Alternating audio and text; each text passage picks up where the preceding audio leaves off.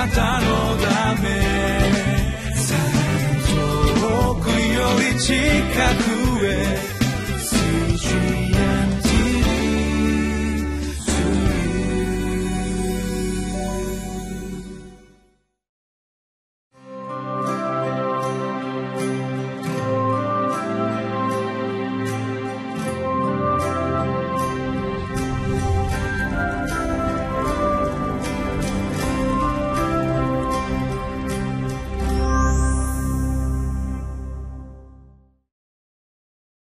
CGN テレビをご覧の皆さんこんにちは。2月の29日月曜日の QT の分かち合いを始めさせていただきたいと思います。本日の聖書の箇所はマタイの福音書21章の33節から46節。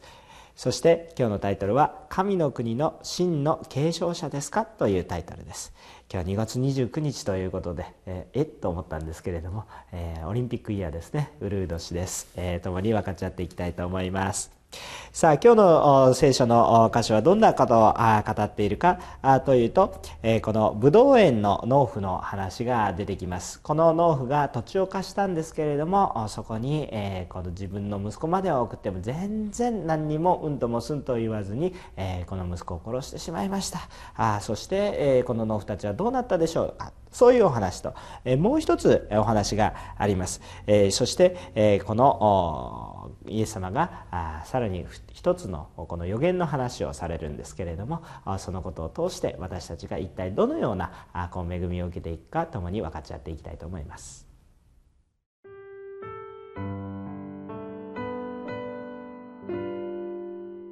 マタイの福音書21章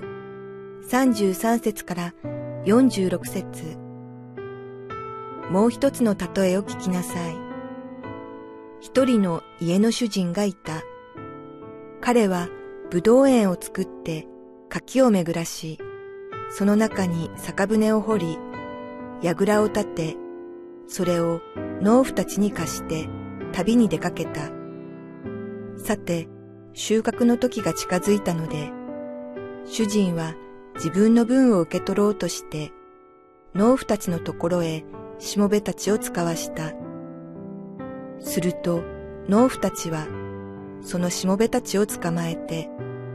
一人は袋叩きにし、もう一人は殺し、もう一人は石で撃った。そこでもう一度、前よりももっと多くの別のしもべたちを使わしたが、やはり同じような扱いをした。しかしその後、その主人は私の息子なら敬ってくれるだろうと言ったて、息子を使わした。すると農夫たちはその子を見て、こう話し合った。あれは跡取りだ。さあ、あれを殺して、あれのものになるはずの財産を手に入れようではないか。そして彼を捕まえて、武道園の外に追い出して殺してしまった。この場合、武道園の主人が帰ってきたら、その農夫たちをどうするでしょう。彼らはイエスに言った。その悪党どもを情け容赦なく殺して、その武道園を季節にはきちんと収穫を収める別の農夫たちに貸すに違いありません。イエスは彼らに言われた。あなた方は次の聖書の言葉を読んだことがないのですか？家を建てる者たちの見捨てた石。それが礎の石になった。これは主のなさったことだ。私たちの目には不思議なことである。だから私はあなた方に言います。神の国はあなた方から取り去られ、神の国の実を結ぶ国民に与えられます。また、この石の上に落ちるものは、粉々に砕かれ、この石が人の上に落ちれば、その人を粉みじんに飛ばしてしまいます。祭司長たちとパリサイ人たちは、イエスのこれらの例えを聞いたとき、自分たちを指して話しておられることに気づいた。それでイエスを捕らえようとしたが、群衆を恐れた。群衆はイエスを預言者と認めていたからである。それでは本文から恵みを分かち合っていきたいと思います。今日の本文の中で33節にこういうふうに書いてあります。もう一つの例えを聞きなさい。とこういうふうに書いてあるんですね。これは今どういう流れの中で話が進んでいるか。パリサイ人たちやまた立法学者祭司長というような方々との語り合いの中でですねこのことが今なされているんだということを忘れないでください。そして彼らはですねイエス様に対してですね少し反抗少しどころかまあ反抗の意見を持っていたわけなんです。しかしえこの反対する彼らに対して早く気づきなさい気づきなさいと一つだけではなくいくつもいくつも例え話をされて立ち返るように悔い改めるように本当の真理にえ基づくように形骸化している信仰ではなくてえ本当の意味のある中身のある信仰に戻りなさいということを今も言い続けているんだということにえまず目を向けけていただきたいかなと思います。そして今日の中身の話に入っていくんですけれどもあまあ一人の家の主人がいたと書いてあります。彼はブドウ園を作って崖を巡らしその中に酒舟を掘り櫓を建てそれを農夫たちに貸して旅に出かけた。この主人がしたことは一体何ですかって言ったらブドウ園を作ったということですね。柿を巡らしその中に酒舟を掘り櫓を立てそれを農夫たちに貸して旅に出かけた。つまりどういうことかほとんど全部彼がやってるわけですね。ほとんど全部彼がやりました、えー、彼が作った、えー、農園はおそらく良い農園になったんではないかなと思います。なぜならばあこの例え話の家の主人というのは神様そのもの父なる私たちの創造主なる神様を本当に、えー、象徴するようなあそういうものとして描かれていきます。そして34節ですけれどもさて収穫の時が近づいたので主人は自分たちの分をと受け取ろうとして農夫たちのところにしもべたちを使わしたというふうに書いてしかしですね35節どうなったかというとすると農夫たちはそのしもべたちを捕まえて一人は袋叩きにしもう一人は殺しもう一人は石で撃ったとこういうふうに書いてあるわけです。これはまあいろいろな預言者のことであったりさまざまなこの出来事のことを言っているんだと思います。この収穫の時つまり神様の分を取りに来た。何か自分たちから奪われてしまうんじゃないかなというふうにこの農夫たちは思ったんだと思いますね。この働いている農夫たちは思ったかもしれません。しかし今日このところで私たちが思いたいのは、えー、一つのことです。自分は自分自身が一体どういうものであったかということを忘れてはならないということですね。自分のアイデンティティを忘れないということをいうふうに言っています。農夫たちはあたかも主人がいないので自分がこの農園の主人かのように思っています、えー、確かに、えー、農園を管理したことは間違いなくあることなんですけれども彼らが農地を開墾し耕し、えー、そしていろいろな必要な垣根を巡らすそういうようなことは彼らはしていないんですね。与えられたんですね。私たちも同じように思います。この世の中に生きていてこの地球というところに生きていていろんなものを自分のものだと思って生きていますけれどもまあ本当に勉強すれば勉強するほどよくわかる。この地球というのはよくできてますね。よくできています。けれども自分のように自分のもののように生きている姿が私たちにもあるわけです。そして主が来られた時に私の分を回収しよう。つまり私のところに戻ってきなさい。私のところにその収穫をしようとするとですね神はいらないと言っている私たちの姿が非常によく映し出されるわけですね。当然この当時の宗教の指導者たちにもそのような同じこの警告がなされていいたんだということも思えるわけですねあなたに民を任していてそして神に立ち返る民をほら呼びに来たよって言ったらいやこれは私のものですよと言ってしまっていたこの宗教指導者たちにあなたたちは本当の主人が見えていますかというこのクエスチョンを投げかけているわけです。この最初のことだけでは飽き足らずですね。36節にはもう一度前より多くのしもべを。で、えー、この一回、え、この主人はですね裏切られたんだからそこで裁きを下してしまってもいいかもしれませんけどそれでもそれでもそれでもそれでもこの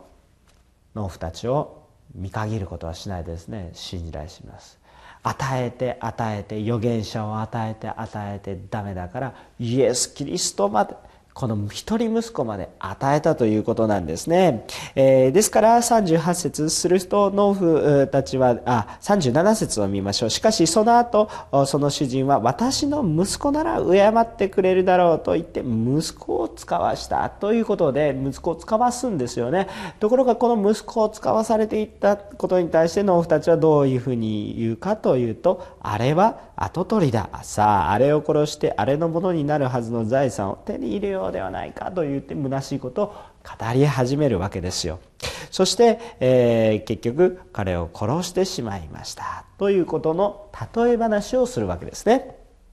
でそして41節にはこのことに対してどういうふうに、えー、今こう農夫の主人たちは言うでしょうか？というとまああ聞いたわけですね。そうすると宗教指導者たちはこういうふうに言うわけです。その悪党どもを情け容赦なく殺してそのブドウ園を季節にはきちんと収穫を収める。別の農夫たちに貸すに違いありません。と言った後でまあまあ、イエス様がこうチャレンジしてくるじゃああなた方はどうですか？というふうなことを言っていくんですね。で42節にこの聖書の言葉を読んでいきます。家を建てる者たちの見捨てた石、それが礎になった。これは主のなさったことだ。私たちの目には不思議なことであるとこういうふうに書いてあるんですね。えー、そして、このことをパリサイ人やこの最初立法学者たちにこう話していくわけですそうすると自分たちのことであるということをですね気づいていくわけです45節に最初たちとパリサイ人たちはイエスのこれらの例えを聞いた時自分たちの指して話されていることに気づいた。ところがですね、えー、まあそれでイエス様を捉えようとしたんですがところがですよこの46節に「群衆を恐れた」って書いてあるんですね。群衆を恐れた。あの最終や立法学者たちは何を恐れたかっていうと決定的にいつも神を恐れる動きではなくて結局やっぱり人を恐れて発言を変えていく人を恐れていたというところが本当に彼らの大きな問題。本当に何を見ているんですか？あなたたちは主人を見ているんですか？そうじゃなくて本当にさまざま他のものを見ているんじゃないですか？ということをですね、えー、こう言われているんですね。私たちはどうでしょうか？私たちは神様を見ていますか？それとも人を恐れているでしょうか？私たちは神様からの与えられるその恵みをしっかり見ていますか？私たちには何もなかったけれども恵みとして今の状況が与えられられていることをあなたは知っていますか？それともそれを当たり前自分の権利だと主張しますでしょうか？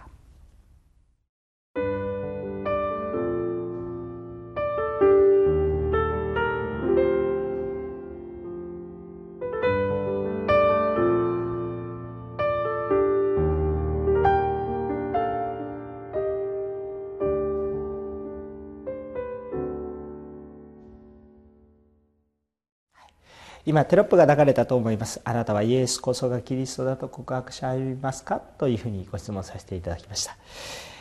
今日はですねこの43節のところに神の国の実を結ぶ国民に与えられるというふうなこの神の国の約束があるんですけれどもえー、私たちはですね、えー、こう実を結ぶということに対してですね非常にプレッシャーを感じることがあります。果たして本当に私は神様を受け入れて実を結ぶことができるんだろうか。このテレビを見ている方は多くの場合はイエス様を信じている方が見られている番組じゃないかなというふうに思います。いやまたもしくは探っていてですね信じようかなというふうに思って見ていられる方もたくさんいらっしゃると思います。その方々もし、えー、自分があもうクリスチャンだという思いはあっても自分は果たして実を結ぶことができるだろうかという心配を持っている方はたくさんあります。その方に対しては私こういうふうに言いたいと思いますイエス様はもう来られている時に収穫をしようとして来られてるわけじゃなくて収穫の取り分を取りに来られる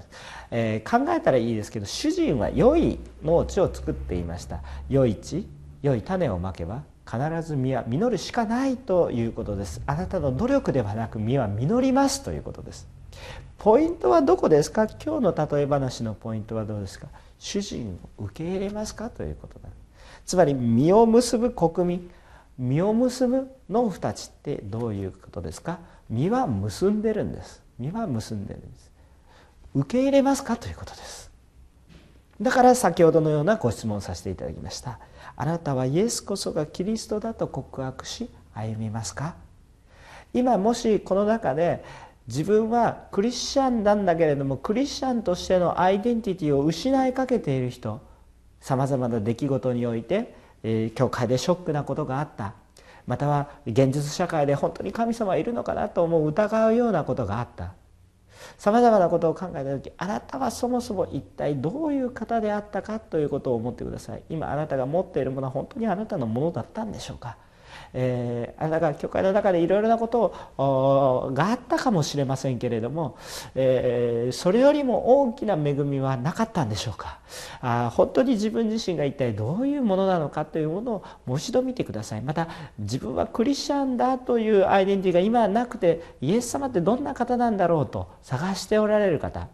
他にも選択肢があるわけではありません。この唯一な選択肢をあなたは受け入れますか？主人は2人も3人もいたら主人ではありません。その上にもっと主人がいると思います。一人だからこそ唯一の主人なんですよね。その主人をあなたは受け入れますか？ということだと思います。イエスこそがキリストだと信じ告白し今日も歩んでいきたいと思います。